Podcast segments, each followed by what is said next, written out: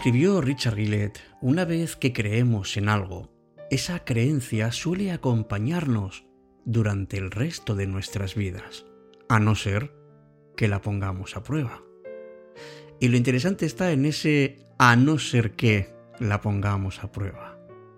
Porque todos somos responsables de algún tipo de autoengaño.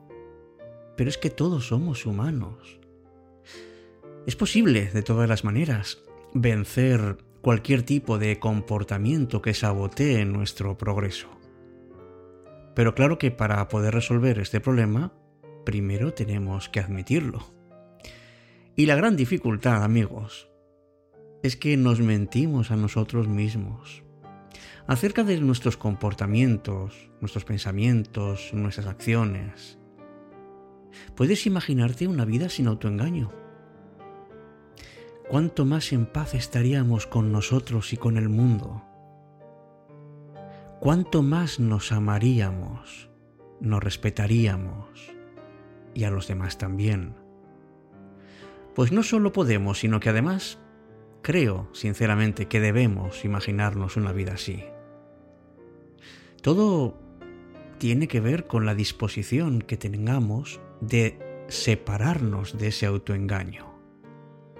Vamos a iniciar hoy, esta noche, en cita con la noche, el camino de la liberación, de la mentira más popular que existe, que es la que nos contamos a nosotros mismos.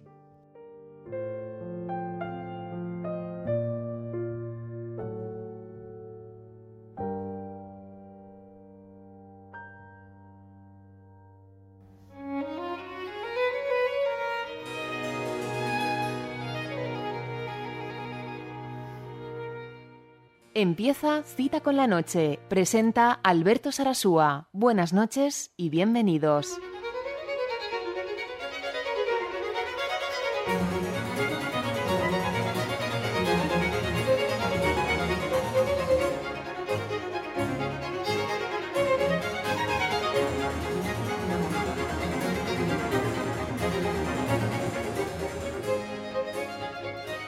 Hola, ¿qué tal? Muy buenas noches. Es verdad, amigos, que nos hacemos trampas a nosotros mismos.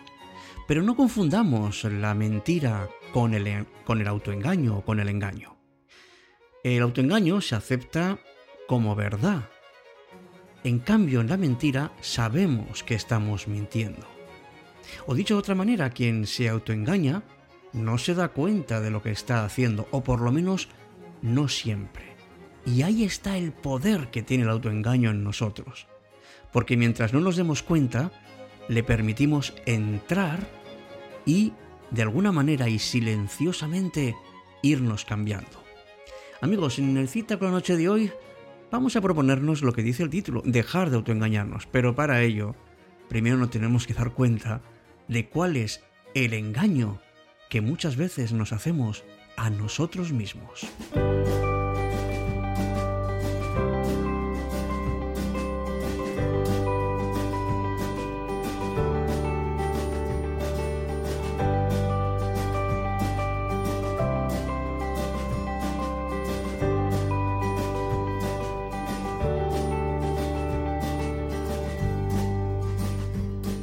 Te has dicho o has dicho a otras personas con la intención de convencerte también a ti esa famosa frase de no tengo tiempo? Bueno, pues es la frase reina de la procrastinación. Porque digamos que es la diferencia que hay entre la intención y la acción. Y ahí entramos, entramos, cada uno de nosotros entra nuestro yo para decir si lo va a hacer o simplemente no lo quiere hacer. Lao Tzu dijo que el tiempo es algo creado. Decir no tengo tiempo es como decir no quiero. Así que si tú dejas las cosas para más adelante, pues piensa que si comienzas la tarea, te darás cuenta de que no es tan difícil como parece. Y además, si ves eh, o visualizas el éxito que puedes tener, te anima no solo a empezar, sino además continuarlo.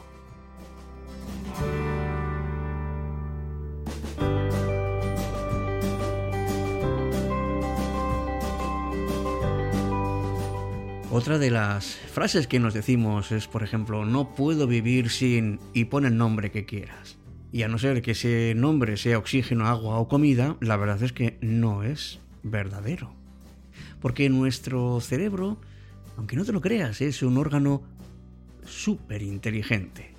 Pero también nos monta unos dramas tremendos, porque reacciona de manera exagerada a cualquier cosa, a no ser que lo entrenemos para otra. Entonces, decimos la palabra necesitar cuando en realidad no lo necesitamos.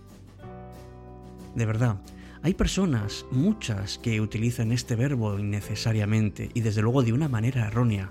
No, tú no necesitas. Eso de no puedes vivir sin no es verdad. Claro que puedes vivir. Otra cosa es que no lo deseas.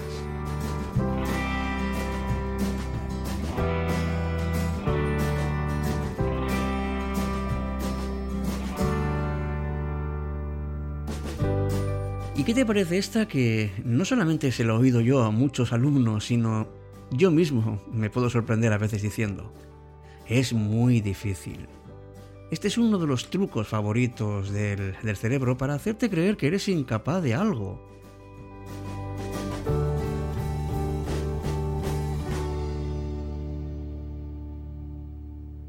Pero no, no es así.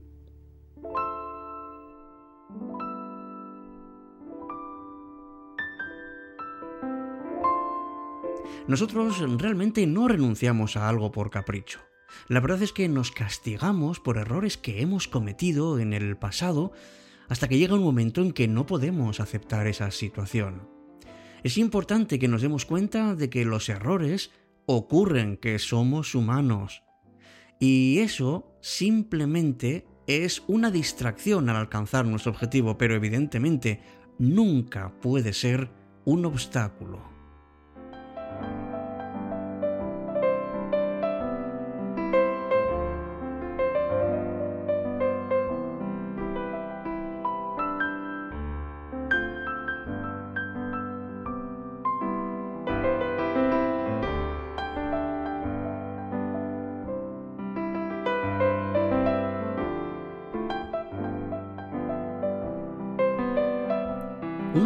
Mayores temores que tenemos todos y sin excepción es el miedo a que nos rechacen.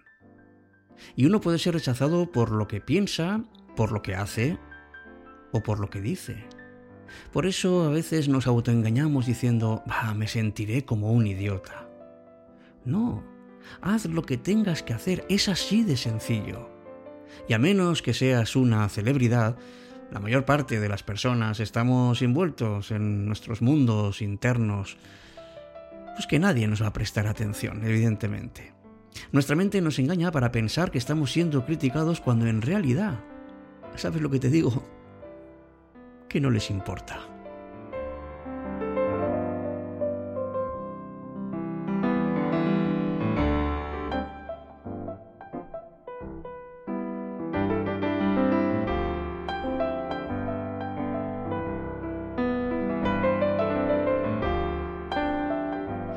Y si yo te pregunto qué es la fuerza, pues me puedes decir enseguida, una persona fuerte, es una persona que tiene voluntad, que tiene autodisciplina, que es capaz de concentrarse. Bien, muy bien, pero es que nadie nacemos con esa fuerza interior, ni con coraje, ni con resistencia. Esto es algo que vamos consiguiendo a lo largo de la vida.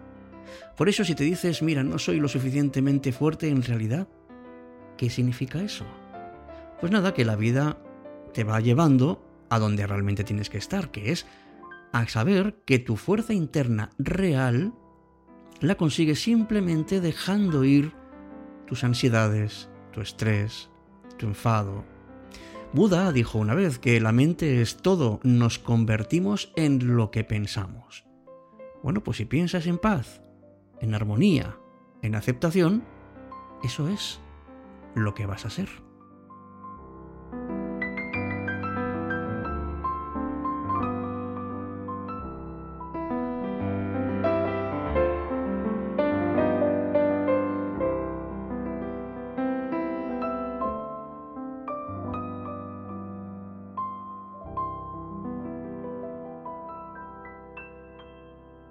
Cita con la noche. Alberto Sarasúa.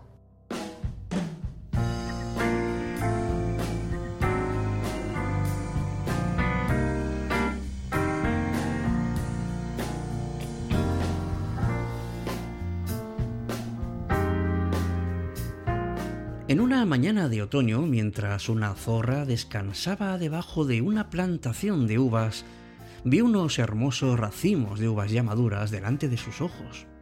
Deseosa de comer algo refrescante y distinto a lo que estaba acostumbrada, la zorra se levantó, se arremangó y se puso manos a la obra para comer las uvas. Lo que la zorra no sabía es que los racimos de uvas estaban mucho más altos de lo que ella imaginaba. Entonces buscó un medio para alcanzarlos. Saltó, saltó, pero sus dedos no conseguían ni tocarlos.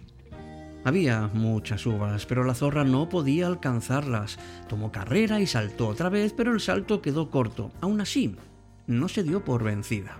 Lo hizo una vez, volvió a saltar y nada. Las uvas le parecían cada vez más altas y más lejanas. Cansada por el esfuerzo y sintiéndose imposibilitada de conseguir alcanzar las uvas, se convenció de que era inútil repetir el intento. Estaban demasiado altas y sintió una profunda frustración. Y decidió renunciar a las uvas. Cuando se disponía a regresar al bosque, se dio cuenta de que un pájaro que volaba por allí había observado toda la escena y se sintió avergonzada. Creyendo que había hecho un papel ridículo para conseguir alcanzar las uvas, la zorra se dirigió al pájaro y le dijo, Yo hubiera conseguido alcanzar las uvas si estuvieran maduras. Me equivoqué al principio pensando que estaban maduras, pero cuando me di cuenta de que estaban aún verdes, he preferido desistir de alcanzarlas. Las uvas verdes no son un buen alimento para un paladar tan refinado como el mío. Y fue así que la zorra siguió su camino, intentando convencerse de que no fue por su falta de esfuerzo que ella no había comido aquellas riquísimas uvas.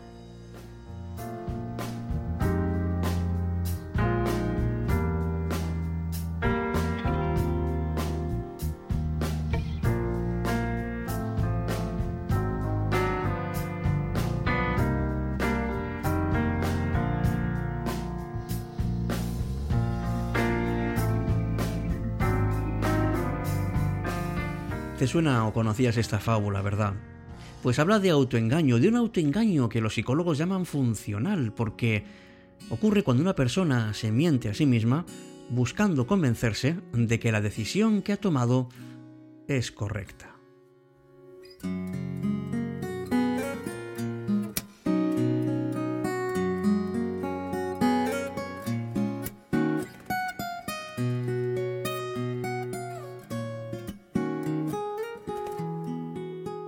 Y a veces también nos autoengañamos cuando concedemos mayor valor a aquello que nos ha costado más que aquello que nos ha costado menos. Pues por ejemplo, si nos ha costado mucho pertenecer a un grupo social, entonces lo valoramos mucho más que si no nos ha costado.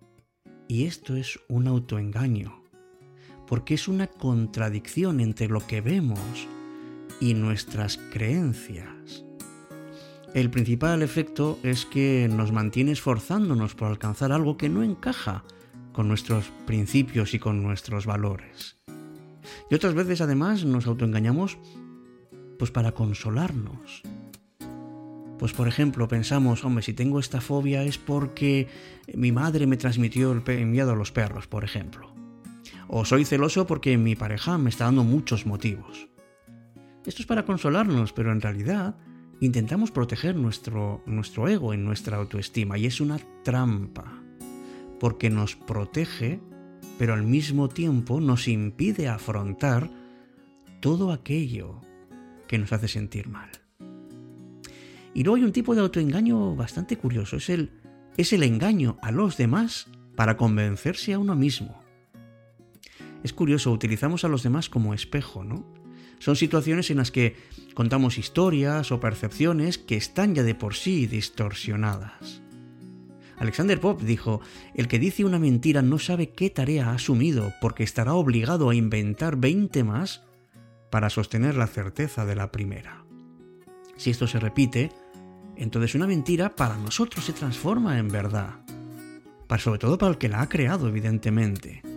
Y eso nos aleja de la honestidad. Nadie, amigos, está libre de, autoengañarse. Esto es muy frecuente y hasta cierto punto es normal porque es una especie de defensa, pero pero tenemos que reflexionar sobre esto. Tenemos que bucear en nuestro interior, conocer realmente cuáles son nuestros valores, nuestros ideales, nuestros deseos. Y así vamos a protegernos de ese autoengaño y dirigirnos a donde realmente tenemos y queremos ir, que es a la consecución o al logro de nuestras metas. Pues ojalá lo puedas conseguir, amigo, amiga, oyente, gracias por ser parte de Cita con la Noche, gracias por todo tu apoyo, por tus comentarios y sobre todo porque eres alguien importante.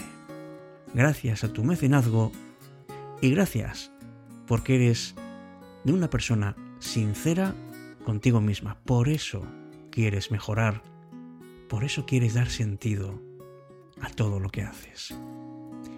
Buenas noches y hasta nuestro próximo encuentro, como siempre, aquí, en cita con la noche.